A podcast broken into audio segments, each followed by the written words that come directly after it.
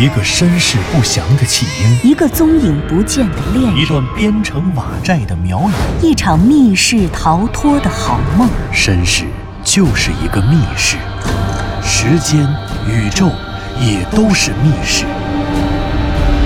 既然逃出去了，就别再回来，再回来。请听长篇小说《望山没有南风向》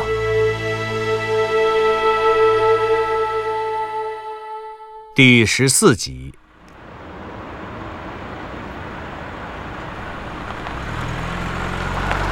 牧歌幼儿园二十四小时营业的连锁超市和超市门口的炒货店，还有市南的雍家村。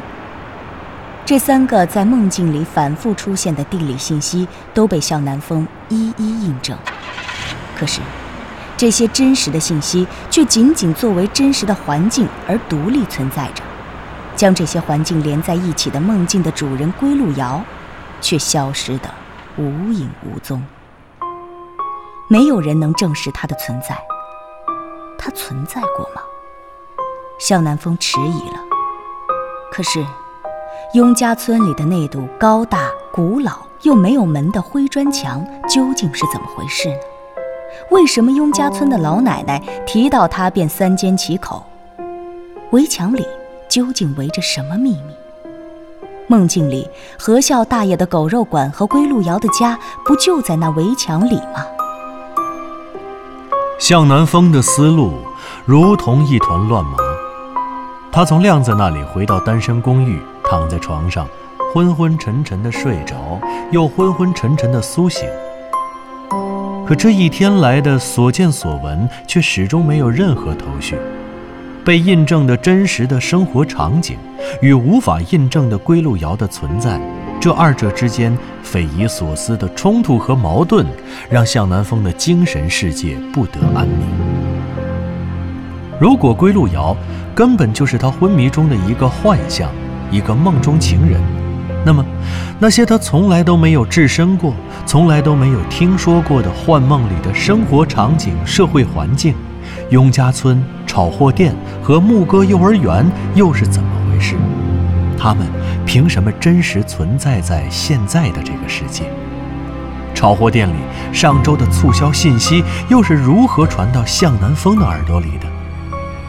可如果归路遥不只是个梦中情人，他真实存在，他活生生的活在某一个世界里，那又有什么人，又有什么证据能够直接证明他，证明归路遥这个人的真实存在呢？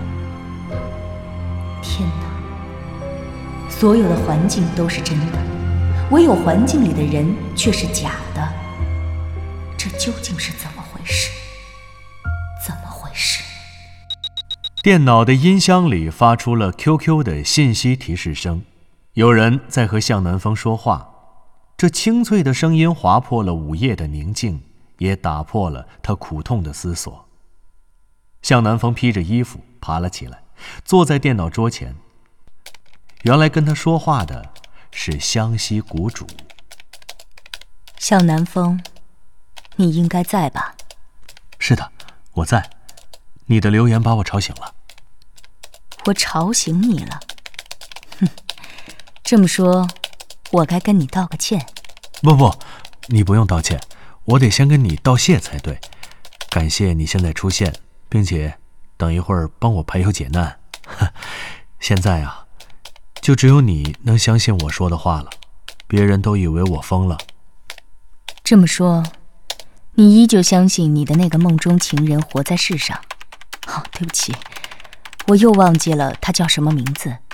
我记得你跟我说过，归路遥，他叫归路遥。我今天去找他了，找了他整整一天。你这话说的真有意思。去找他了，可找了整整一天。你究竟是找没找到他呢？这正是我百思不得其解的问题。我找不到他存在的直接证据，但是我又无法解释我处在昏迷中的时候和他一起去过的生活场景，那些环境都在现实中真实的存在。可问题是，我想来想去，完全可以确定那些地方我以前肯定没去过，甚至我都没有听说过。哦，还有就是，我发现了一个最大的谜团。谜团，这么玄幻的词，说说看。嗯，我想，至少在我解开它之前，它一定就是个谜团。归路遥住在雍家村，我记着，我以前跟你说起过。是的，你说过。然后呢？我做的那个梦，我每天晚上下班去接归路遥下班，约会，然后就送他回家。他家就住在雍家村的西南角，我从来没有见过他家的门，因为当时我觉得我们认识的时间还没有那么长，他家又只有他一个人，我觉得这样的话。发展有些快啊，你懂的。没想到你还这么腼腆。那后来呢？后来我每天送他到家门就离开了。另外有时候我送他回家，会跟他一起在他家隔壁的一家狗肉馆吃饭。可是今天白天我又去雍家村，却发现那村子还在，村里的什么都跟梦里是一模一样，唯独有一个地方不一样。就是归路遥的家和那家饭馆儿都没了，没了。对，也不知道是不是没有了。我在他家和饭馆的位置看到了一堵没有门的墙，那墙是灰砖砌成的，特别特别高，跟城墙那么高，根本就不是普通民宅的院墙。而且，那墙没有门，圆形的，围了一个圈儿，正好就把梦里归路遥的家。和那家饭馆给围进去了。你没有翻过去看看里面是什么吗？这根本不可能，我什么都没带。那墙啊，起码有五六米高，爬不进去的。不过，我问了村里的人，有一个八十多岁的老奶奶。可是当我问他墙里面的事情，那老奶奶就紧张地关上了院门。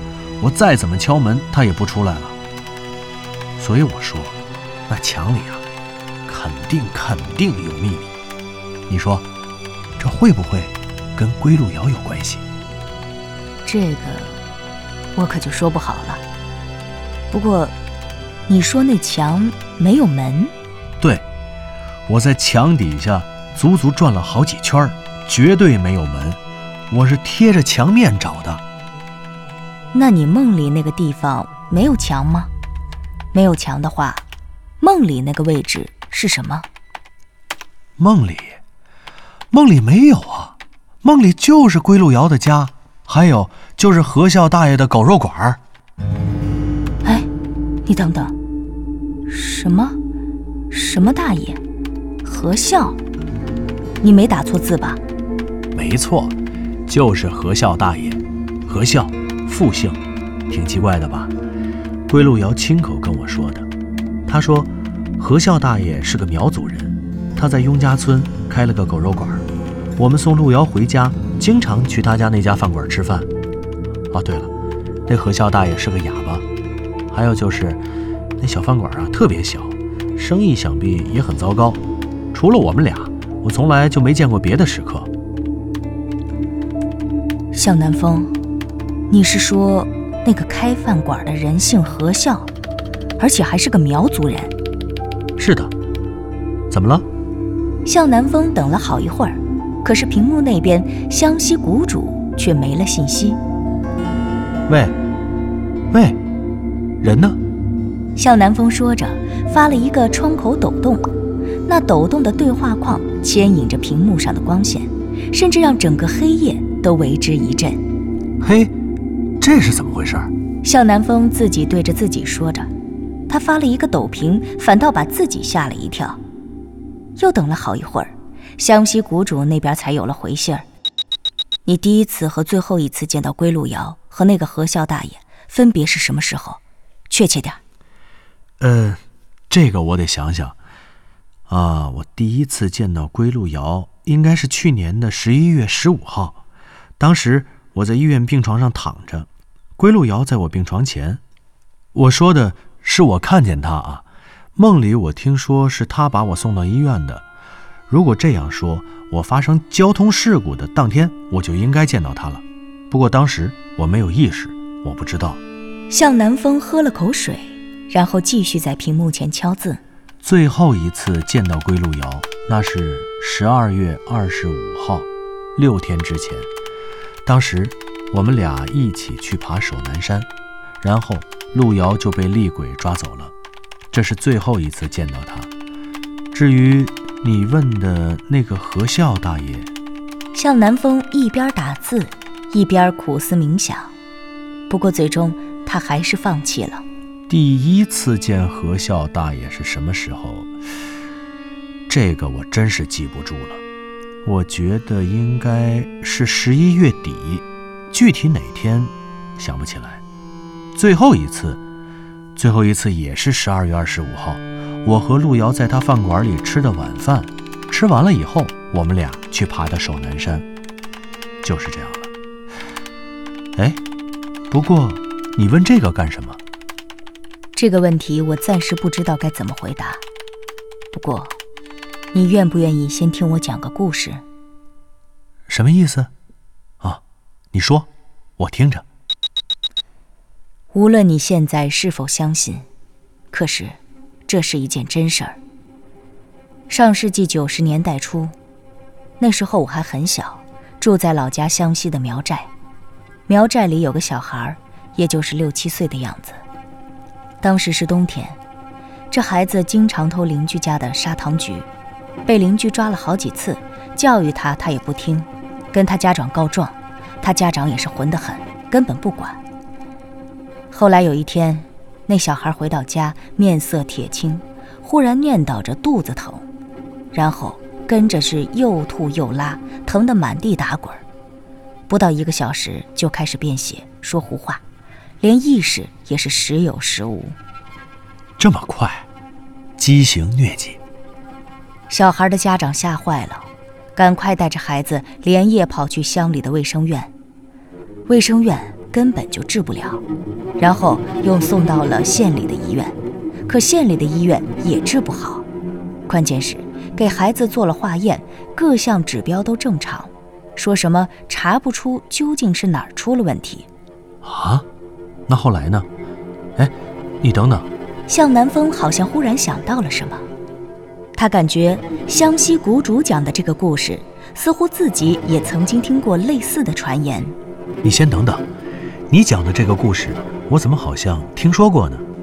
后面是不是该孩子的奶奶或者外婆登场了，然后信誓旦旦地说这孩子是被人下了蛊了，最后？孩子的奶奶或者姥姥请人，或者干脆就是自己通过什么神秘的巫术化解了巫蛊，然后孩子就得救了。我只能说，你听到的那些故事都是假的。这么说，你说的这个是真的了？那真的故事结局是什么样的？你猜的不错，那个孩子确实是被人下蛊了。可故事的结局是，那个孩子最后活活的疼死了，根本就没有什么奶奶或者姥姥能救他的性命。真正的巫蛊术是无法被外人破解的，否则，巫蛊就不是巫蛊了。这，向南风直勾勾地看着屏幕上的字，感觉后背一凉。其实他并非完全不相信湘西谷主所说的这件事儿，只是他感觉巫蛊和那些神秘的未知传说确实离他太过遥远。于是他扭了扭脖子，甩了甩头，回复道：“嗨，不能否认，这的确是一个精彩的故事。大晚上的，你给我讲这个，还真是吓了我一跳。不过，这巫蛊是否存在，还有这么个故事。”跟我有什么关系呢？今天的望山可不是八九十年代的苗寨，全球化、现代化。就算这世界上确实有巫蛊，它也总不能出现在这里吧？这里满街可都是麦当劳。满街都是麦当劳？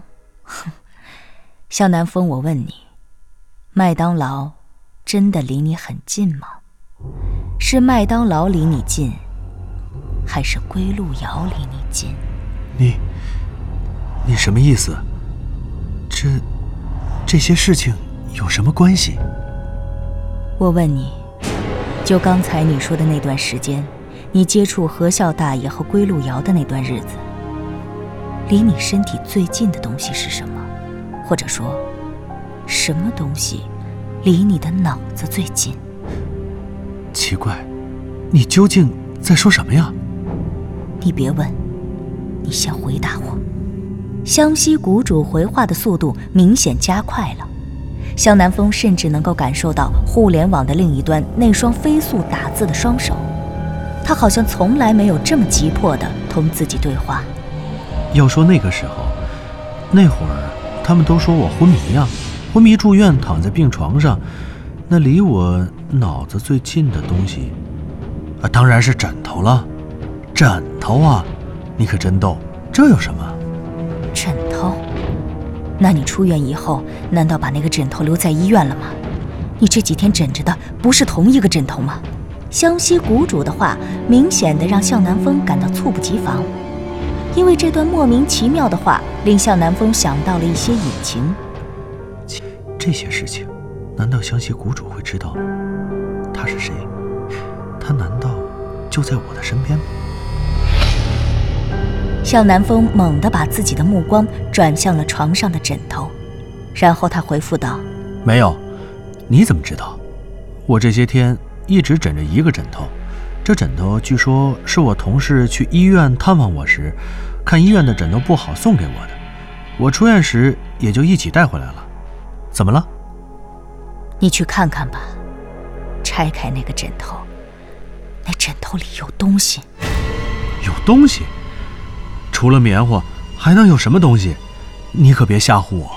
哼，吓唬你？我没那个心情。我告诉你。是苗妖，你惹上了苗妖，却浑然不知，你已经被人放了巫蛊。什么？什么乱七八糟的？向南风看着屏幕上的字，一阵冷，一阵热。他忽而难以掩饰内心的恐惧，忽而又觉着湘西谷主的话纯粹是无稽之谈。该怎么办呢？向南风将信将疑地把目光投到了床上放着的那个枕头。这枕头究竟是谁送来的？他还真记不住了。算了，不想那么多，一个枕头而已，何不印证一下湘西谷主这家伙是不是也在说胡话呢？向南风想着，不慌不忙地从笔筒里抽出了剪子，顺着枕头的锁线划了过去。他一根一根地挑断了枕头封口处的棉线，洁白的棉花露了出来。这明明就是棉花嘛，什么巫蛊？哪有巫蛊啊？向南风伸出手，把手扎进了棉花里，一边翻动，一边嘲讽自己居然信了这番鬼话。可是，就在这时，他忽然感觉伸进棉花里的手指。被什么硬硬的东西硌了一下。哎，这是什么东西？棉花里居然包裹着一个古怪的、满是包浆的小竹片儿。这竹片的颜色已经从翠绿色变成暗黄色了，而且黄中还透露着红色的纹理。显然，那些纹理是竹子生长的自然筛眼，经年累月挂上的包浆。向南风翻过这片竹片，忽然。竹片的背后露出了两个折色的小字，那上面竟然写着“路遥”。上面写着的，就是路遥。向南风猛地抬起头，看到屏幕中央湘西谷主在零点五分三十秒写下的留言：“雍家村的围墙是妖楼，那小竹片的名字叫灭片谷。”别碰那上面赭色的字，那是尸油。